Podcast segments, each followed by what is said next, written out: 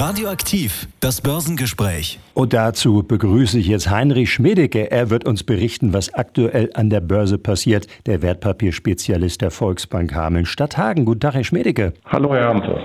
Herr Schmedecke, welche Entwicklung gibt es heute am deutschen Aktienmarkt? Ja, das Jahr äh, klingt nun wohl bei ja, einer sehr positiven Stimmung der letzten Wochen ähm, so auch relativ gut aus. Äh, es ist jetzt allerdings auch äh, merklich ruhiger geworden, was die Kursgewinne angeht. Äh, aber das sehr hohe Niveau wird aktuell weiterhin gehalten und es kommt eigentlich zu keinerlei Gewinnmitnahmen oder Kursrücksetzern. Ähm, insgesamt ist es ein sehr positives Aktienjahr geworden. Vor allem das erste Quartal war sehr, sehr stark ähm, und dann ja die Wende im letzten Quartal hat es dann nochmal gerettet. Äh, der DAX startete ja bei unter 14.000 Punkten in das Jahr 2023 ähm, und sein Plus beläuft sich jetzt äh, somit auf beachtliche 20 Prozent etwa.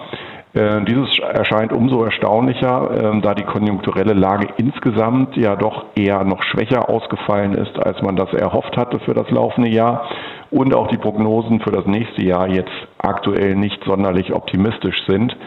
Äh, vor allem die erhoffte Dynamik im äh, zweiten Halbjahr diesen Jahres, die blieb eben komplett aus. Ähm, und von daher bleibt es eben bei recht unsicheren Aussichten, aber das ähm, tut dem DAX im Moment äh, nichts anhaben. Der DAX steht bei 16.750 Punkten.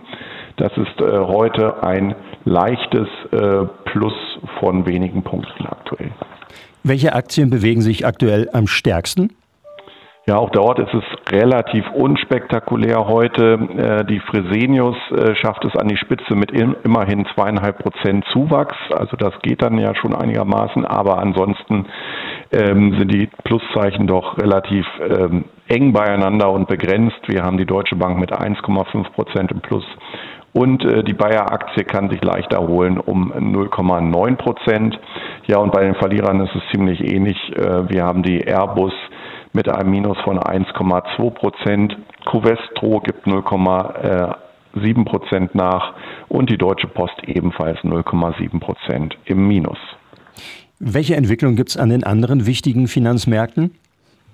Ja, die US-Aktienmärkte zeigen sich äh, vorbörslich kaum verändert. Äh, der S&P 500 dürfte bei rund 4.750 Punkten in den Handelstag starten. Ähm, sein Plus im laufenden Jahr beläuft sich jetzt sogar schon auf rund 24 Prozent, kann damit also nochmals ein bisschen mehr zulegen als der DAX.